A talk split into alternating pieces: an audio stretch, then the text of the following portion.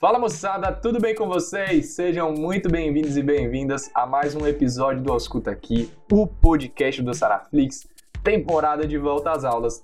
Mas hoje, um clima de despedida, porque é o último episódio dessa temporada, dessa temporada diferente que a gente se propôs a fazer aqui. E para fechar com chave de ouro, resolvi trazer um convidado, né? E ele vai falar sobre como estudar medicina em 2022. Eu estou falando de um convidado que é professor universitário, que se formou em medicina, fez residência, está fazendo mestrado em educação agora, ou seja, ele conhece bem o assunto. E com certeza vocês também conhecem esse convidado, porque ele é o Ricardo Zantieff. Já tem episódio dele aqui falando sobre trauma abdominal, vale a pena conferir, mas hoje eu trouxe ele para bater um papo sobre todas essas nuances que o EAD trouxe. Sabe por quê? Porque ele estava com a gente na universidade antes do EAD, ele continuou com a gente no EAD e ele está agora depois do EAD. Então ele sabe de tudo todos esses anseios que surgiram durante a pandemia.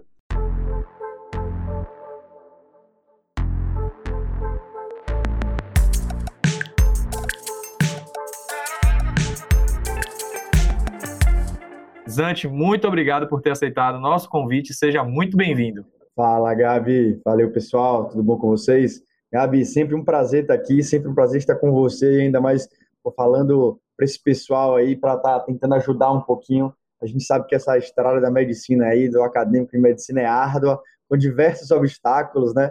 Então é uma maratona com obstáculos. Sempre bom estar aqui podendo ajudar um pouquinho, compartilhando um pouquinho da minha história, né? O que eu já aprendi, o que eu estudo, que é muito sobre educação médica. Então vamos lá, vamos embora. O que eu posso ajudar vocês aí?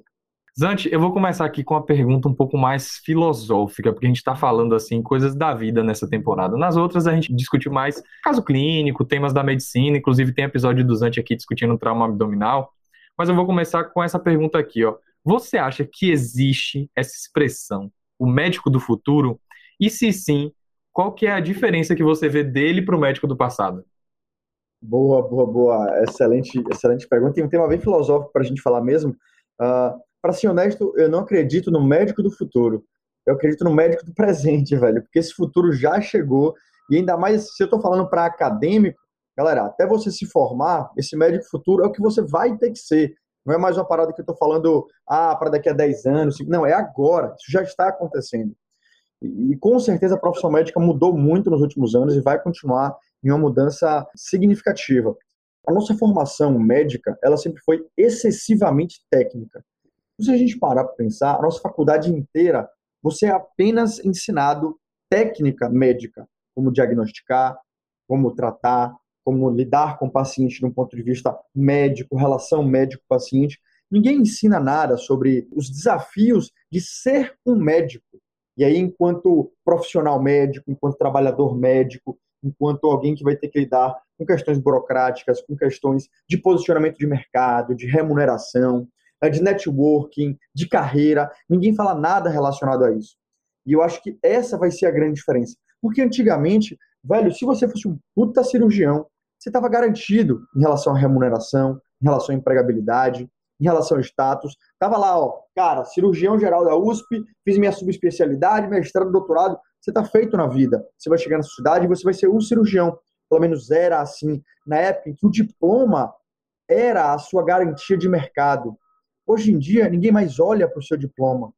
Quem olha para o diploma é o seu par, é o outro médico. Um médico sabe que o outro é bom, por quê? Porque ele viu o diploma dele, porque ele sabe que ele fez uma boa residência, uma boa especialização. Mas o paciente não olha mais para isso. Muito pelo contrário, hoje em dia os grandes grupos de empresas médicas hospitalares estão dominando. Então, por exemplo, quando o, o, o paciente ele vai no Einstein, ele não, não interessa para ele quem é que está atendendo ele no Einstein, se é Ricardo, Gabriel, Rodrigo. Não, porque, porque é Einstein. Se Einstein é bom.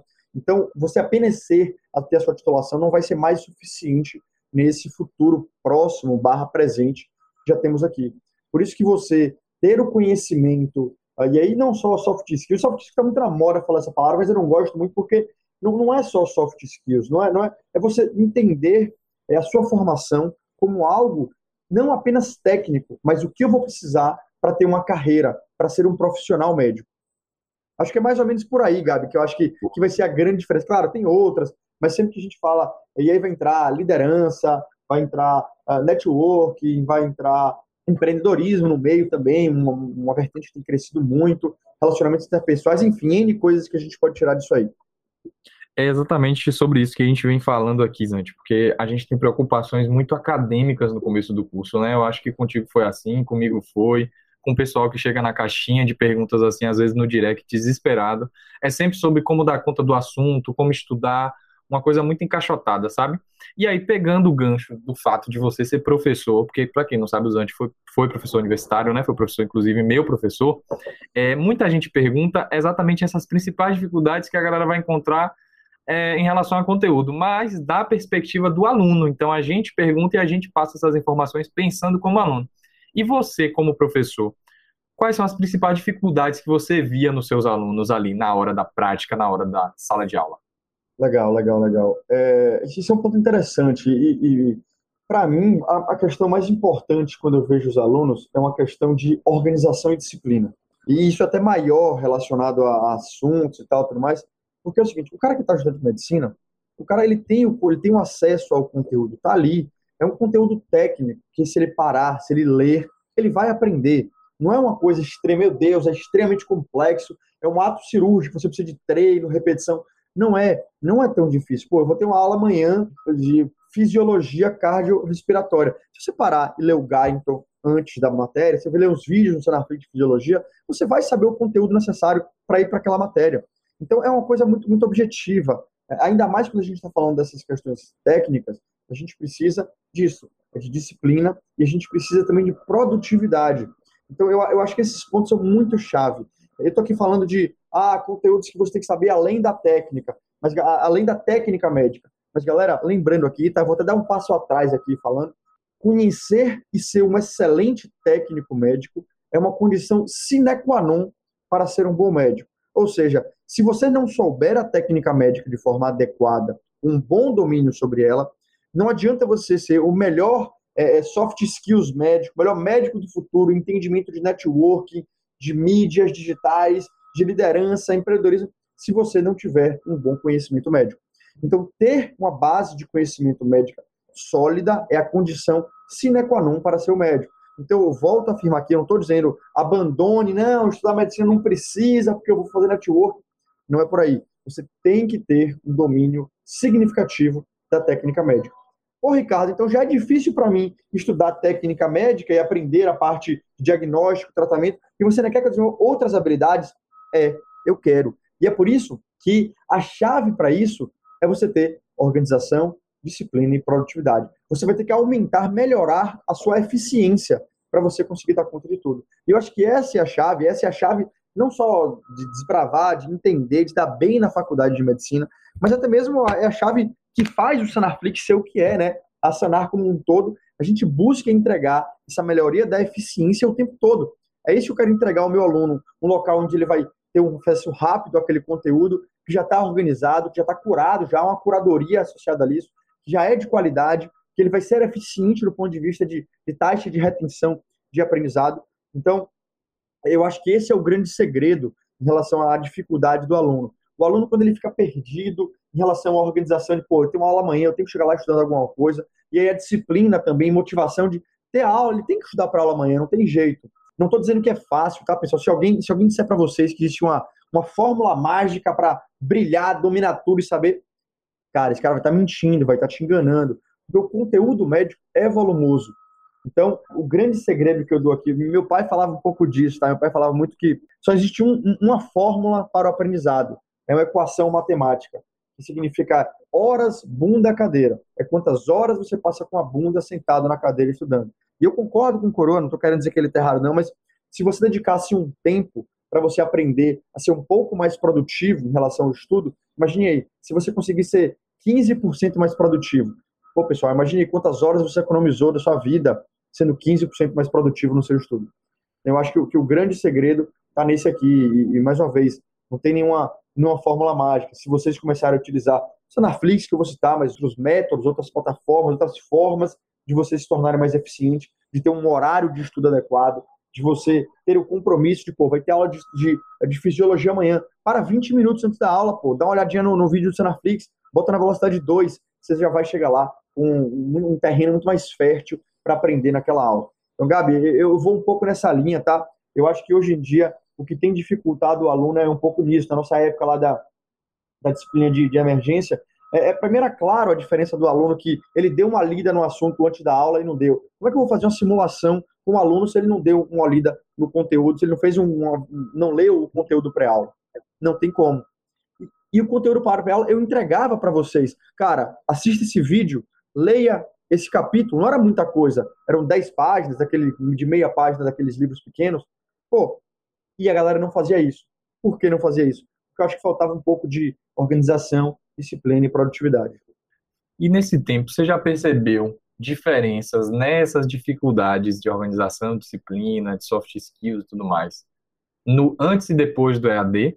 Ou você acha que ainda é cedo para falar disso? Ou você não chegou a perceber isso? Ah, com certeza que percebi, com certeza que percebi, Gabi. E não digo nem antes e depois, porque eu acho que o EAD não saiu, tá? Não, a gente não voltou a como era antigamente. A gente está no EAD, a gente ainda está em uma transformação digital que vai ficar, tá? Então, galera, sinto informar, acostumem-se com muito conteúdo EAD. E, e, eu acho isso ótimo, tá? Eu não acho errado, não. Eu sou fã de sala de aula invertida, eu sou fã de metodologias que o aluno ele tem uma taxa de, de assimilação de conteúdo, ainda mais esses conteúdos mais, mais teóricos, mais objetivos, em casa. Pô, muito melhor, velho, você ver uma aula do Sonarflix, uma aula que foi construída para ser online, bem estruturada, na velocidade que você quer, no ritmo que você quer, do que ficar sentado duas horas em uma sala de aula, em uma aula expositiva, pô. Tem cabimento isso. Então, eu acho que o, o, quando a gente fala EAD, não, é, não era do ponto de vista ruim, não. A gente ter um, um currículo híbrido, aí é para mim é a perfeição.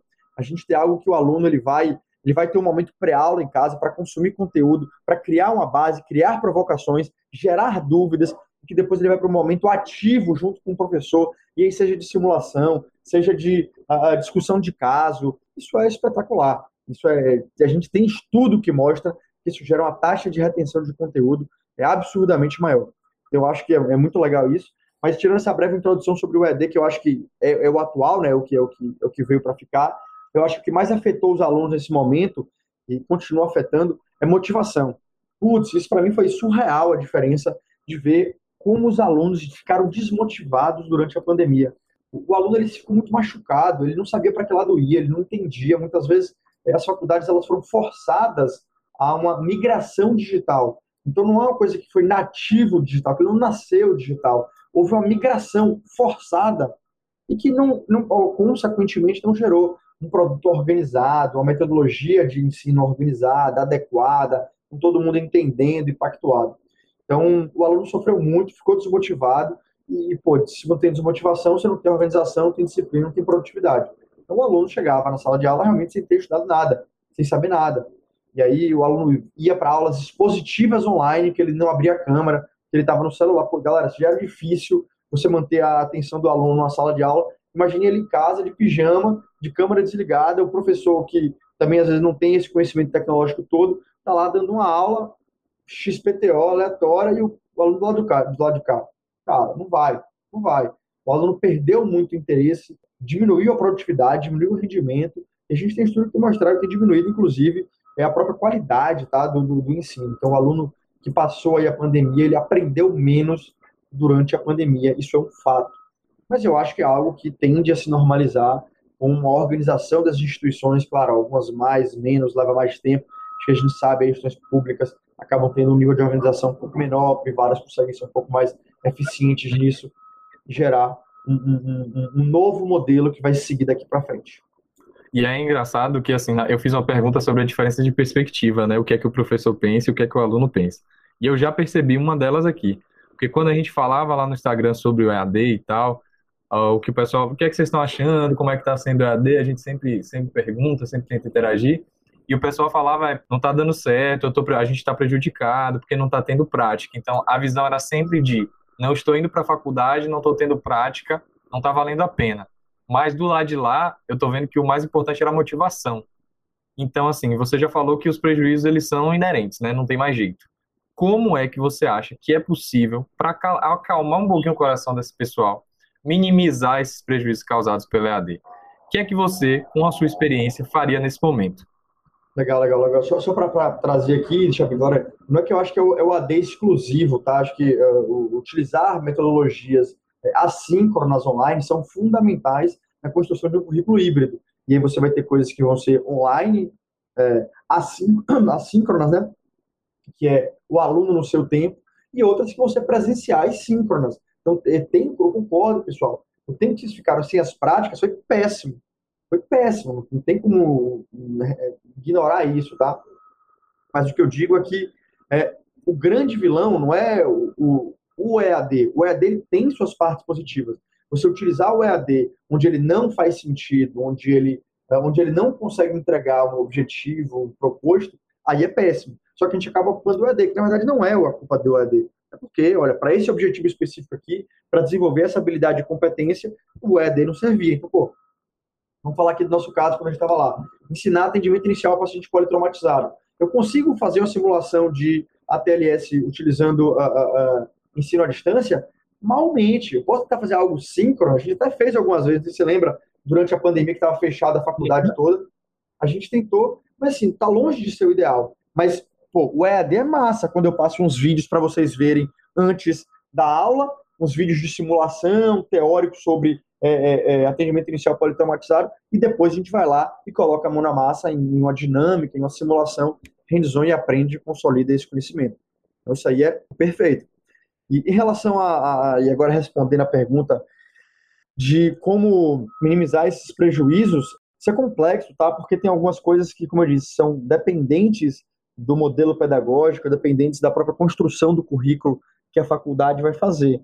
Para o aluno, da perspectiva do aluno, que ele acaba sendo um pouco refém disso, eu acho que não tem solução a não ser realmente estudar, a não ser realmente tentar ter um pouco mais de esforço, tentar ter um pouco mais de resiliência e pegar conteúdos aí, ver as áreas que estão defasadas, fazer muita questão para ter um pouco mais de modelo ativo e tentar por fora, às vezes um, acompanhar algum colega, acompanhar algum estágio de liga, alguma coisa assim. Não só que vai te trazer prática, mas que vai te trazer motivação, né? Pô, é legal quando você está no hospital, quando você está fazendo atividade extracurricular. Então, eu acho que isso motiva muito. Vocês procurarem um pouco de atividade extracurricular voltada é, à parte assistencial, né? Pode dar um, uma boa ajuda nisso. Mas, honestamente, eu acho que já está na fase final de pandemia, as aulas já estão começando a voltar as coisas já estão se organizando, os currículos novos das instituições, adaptando aí o que, é que pode ser online, o que, é que não pode.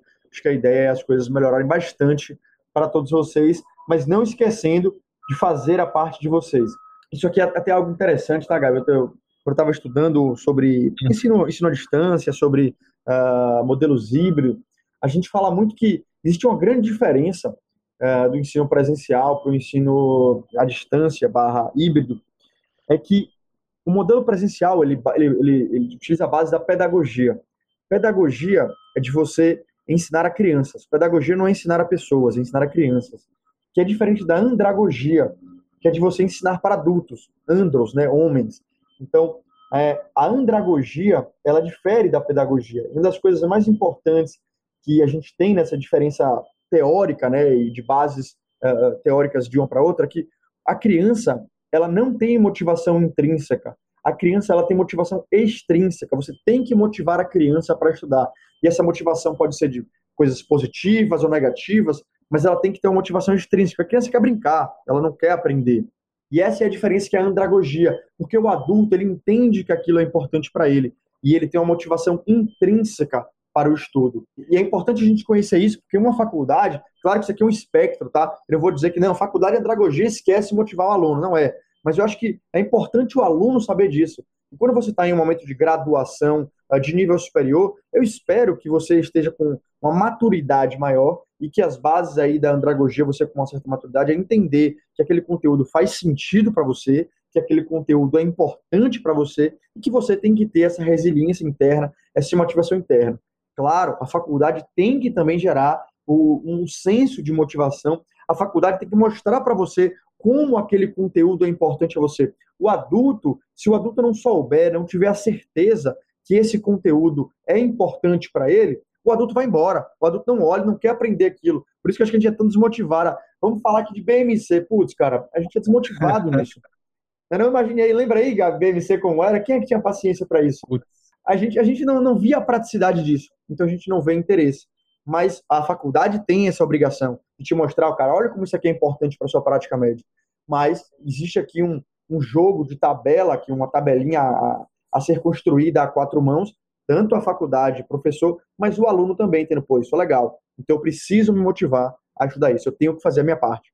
Acho que vai mais ou menos nisso aí, Gabi, nessa linha de entender os papéis, entender cada um, ver como é que a gente pode estruturar, mas eu vejo com bons olhos, tá? Eu acho que a gente vai ter que a pandemia apertou, mas que o futuro vai ser melhor do que estava antes, com certeza.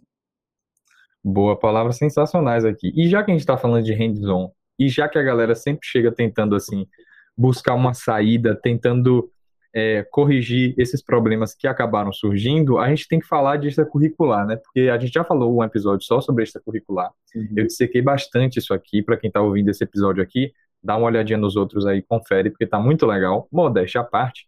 E assim, Zante, aqui a gente tem uma cultura muito forte de extracurricular. Eu falo aqui, aqui na UFBA, tá, gente? Eu e o Zante somos, somos colegas, assim, da, da mesma, formados na mesma escola, né? As nossas ligas aqui, elas têm, assim, um, um, papel fundamental na formação, eu posso dizer assim, com certeza, porque é, a gente tem é, é, uma cultura de ligas acadêmicas muito forte, e é exatamente nas ligas que a gente consegue a maioria das oportunidades. Eu consegui, eu sei que o Zante conseguiu. Então, Zante, fala para o pessoal da tua experiência com as a metodologias ativas e simulações, porque você pegou esse movimento mais no começo, como foi a implementação, como foi a aceitação na época, porque em universidade pública as coisas às vezes são até um pouco mais difíceis, e como isso te ajudou ao longo da sua carreira? Ah, isso aí, isso aí é com certeza é sensacional. Acho que duas coisas aqui. Primeiro, as atividades transcurriculares. Eu, eu assim, também sou um grande incentivador de tudo. Eu digo que a faculdade ela, é para ser vivida extramuros, tá? A faculdade ela te dá oportunidades. A faculdade é um grande terreno fértil para você se desenvolver. Mas você tem que plantar, você tem que correr atrás um pouco também. Então, a faculdade não pode ser te dar, te entregar tudo de mão, e aí voltando, acabei de falar relacionado à pedagogia, andragogia, andragogia te coloca nessa função de ser um pouco, de ser um gestor de seu próprio desenvolvimento. E correr atrás faz parte, procurar oportunidades faz parte, e baseado no que você tem interesse, né? Pô, o que eu quero fazer? Como é que eu me penso como profissional do futuro, né? Tá aqui voltando, ah, como é que eu quero me pensar? Ah, eu já quero estar de olho em minha carreira. Pô, eu quero ser cirurgião, mas eu quero fazer como? Eu quero ser cirurgião mais pesquisador, mais na área de ensino. Eu quero ser um super especialista em uma coisa só. Você começa a procurar os caminhos, conversar com pessoas. Assim, na minha, na minha formação foi sensacional, assim como sei que também na sua, Gabi. Então, galera, tem que fazer tudo. Tudo, tudo, tudo. Liga acadêmica, estágio, pesquisa, atlética, diretório, tudo aí é aprendizado. E, e voltando aqui especificamente às metodologias ativas, Gabi, eu acho que a gente está num, num, num, momento, e isso é interessante, que a metodologia de ensino, eu falo isso com essa propriedade, eu estudo muito metodologias de ensino, elas são extremamente atrasadas. A gente aplica na medicina é, a técnica médica que a gente descobriu há dois anos atrás. Uma, uma medicação nova sai, em dois anos, ela já está menos que isso, do momento em que ela é descoberta até assim, ela está amplamente disseminada aí, a depender do custo e tal, é dois anos. Então, é, é, a gente tem uma vacina que ela foi descoberta e aplicada na população inteira em seis meses. Isso é surreal, isso é ótimo, é sensacional.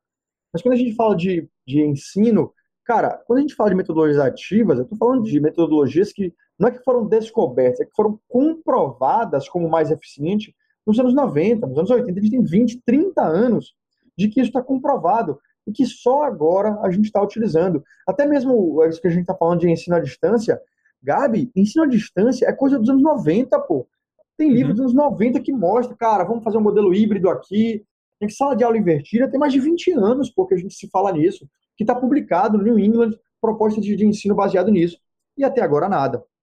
Então, uh, isso que a gente está falando aqui, de metodologia simulação, tem muito tempo que a gente sabe que elas são mais eficientes, que vão gerar mais produtividade para esse aluno. E é isso que a gente está precisando chegou no momento que não adianta, o volume médico de conteúdo médico é muito grande. Se a gente não conseguir entregar, e até mesmo as exigências do aluno são maiores. Hoje em dia o aluno quer manter uma vida pessoal, ele merece ter uma vida pessoal, ele merece ter uma rotina saudável enquanto ele está na faculdade de medicina. Antigamente não, porque não, tem que se matar de estudar e deixa o resto de lado. Hoje em dia o aluno não tolera mais isso, e o que é ótimo, mas a gente não pode perder é a noção, perder o rumo de que tem que estudar, de que você tem que ter aquela base teórica muito bem consolidada e tem que ainda desenvolver as soft skills por fora. Então, como é que eu vou conseguir tudo isso? Você precisa trabalhar de forma mais eficiente, mais inteligente. e aqui é simulação, metodologias ativas, vem para isso.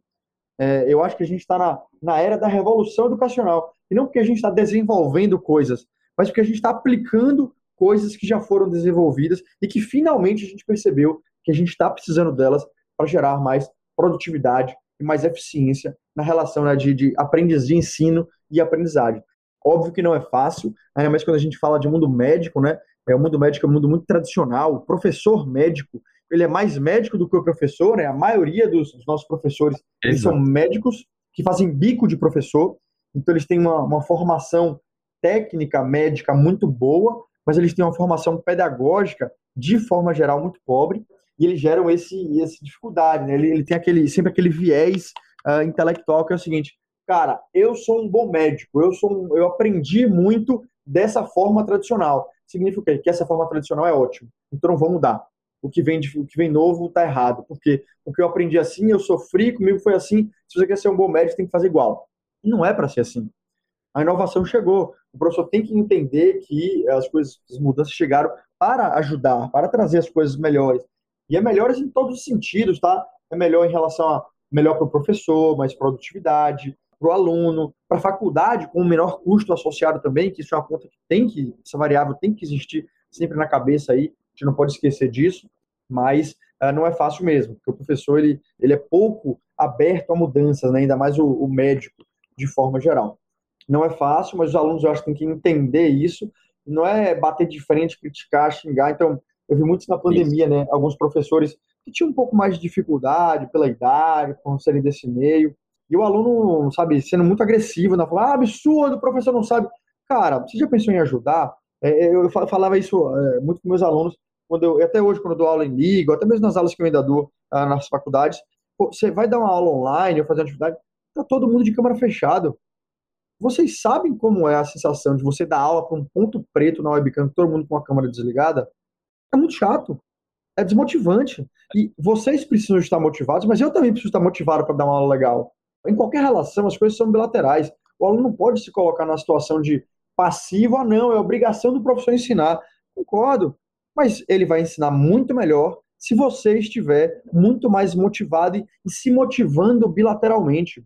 Então, qualquer relação é dos dois lados, é uma via de mão dupla.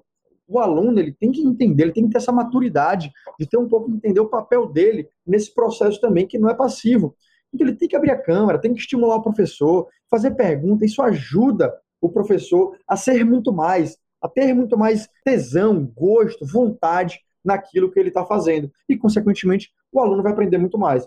Tem aquele negócio, né? O, o, aluno fica de câmera fechada, o aluno finge que aprende, o professor do outro lado vai fingir que ensina. E aí não dá. Então, eu acho que ter essa via bilateral sendo exercitada e trabalhada é fundamental. Então já fica o recado aí, ó. Se você chega desesperado, tá com medo do, dos prejuízos que o EAD está causando, que são inevitáveis, ah, pô, você tá entrando na aula de câmera fechada, você tá desmotivado. Eu sei que é difícil, não é fácil não, tá bem complicado mesmo. Acho que a gente daqui para frente a gente vai mudar para melhor. Mas poxa, precisa dar uma, uma repaginada nisso aí, fazer um rebranding aí, né? Para você tentar aproveitar melhor um pouquinho as suas oportunidades. Nessa última pergunta, a gente pontuou um pouco sobre uma coisa que a gente sempre fala aqui, a gente sempre tenta aderir às campanhas, que é sobre saúde mental, né? Então, assim, para todo esse maquinário funcional, acaba que eu não vou fazer a pergunta para o Zante. É só reforçar mesmo, para vocês que estão acompanhando aqui, que, assim, é extremamente importante você reservar também um tempo da sua vida para você se cuidar, entendeu? Então, a atividade física é importante, e aí entra, o que eu já falei lá no outro episódio, o papel da atlética, né, Zante? Zante que foi fundador também, eu que fui diretor aqui, poxa, as atléticas dentro da faculdade têm esse papel. Se não tem atlética na sua faculdade, você pode procurar outra forma de tentar manter a sua mente sã, o seu corpo são, né? Tem aquele clichê, aquela frase lá, mente sã, no corpo são. É muito importante você deixar esse tempo reservado para preservar bons hábitos durante a faculdade, para que você consiga ser mais produtivo, para que você consiga alcançar melhor os seus resultados. Então, gente, para finalizar nosso papo aqui, velho, eu acho que a gente está numa era de ferramentas e na era do conteúdo de fato, né? Porque, poxa, na pandemia a gente acompanhou em tempo real tudo sobre o coronavírus, então a gente sabia da espícula do vírus, da vacina que estava em desenvolvimento, enfim, um monte de coisa. Tem real time total assim. E eu estava até brincando numa live que eu fiz recentemente, que quando eu entrei na faculdade, que não foi há muito tempo, né, que eu tô perto de formar agora, não tinha Uber. E, tipo, eu moro em Salvador, uma cidade grande. E a, naquela época também o conteúdo ele não era tão, assim, digamos, avassalador como está agora. Então a produção científica, a produção de conteúdo médico está imensa. A pandemia serviu também para a galera ir para as redes sociais e mostrar as caras. E muitas ferramentas surgiram para otimizar os nossos estudos. Eu não sei quais você usa. Eu, por exemplo, estou amando Notion, que a galera fala muito. Eu estou gostando pra caramba do Notion. Fazer resumos lá e tal. E aí, como que é para o médico do presente, como a gente conversou lá no começo, se adaptar a esse momento em que é uma avalanche de conteúdo, uma avalanche da ultra especialização também, né? Porque cada vez mais o médico está ficando super especialista em determinado tema e otimizar tudo isso com as ferramentas que ele tem ao seu favor. Cara, isso é sensacional. Eu acho que sim, as ferramentas vieram para ajudar. Vai nessa linha que eu falei, em relação à produtividade. É, o Sanaflix, muito nessa linha, é isso, né? O, o ele veio para ajudar demais. Cara, o quanto você ganha de tempo, de produtividade, de eficiência, por você ter todo aquele conteúdo já categorizado, já te organizar na palma da sua mão, para você ver no carro, para você ver no Uber enquanto você está indo para aula, na velocidade 2,5, 3, é surreal. Então, acho que tem uma, tem uma, uma, frase sobre isso de disponibilidade, né? De um cara chamado Naval Ravikant, ele é um indiano, um investidor aí mundial. Ele tem uma frase que diz o seguinte, que a gente está na era em que o conteúdo ele é abundante, disponível, de fácil acesso. E que o que está escasso no momento é a vontade de aprender, não é mais o conteúdo. As coisas mudaram, a gente vivia antes numa, numa era de, de escassez, você tinha dificuldade de ter acesso às coisas. Hoje não, tudo é muito fácil acesso, tudo é muito abundante, em qualquer lugar, na internet, na palma do celular.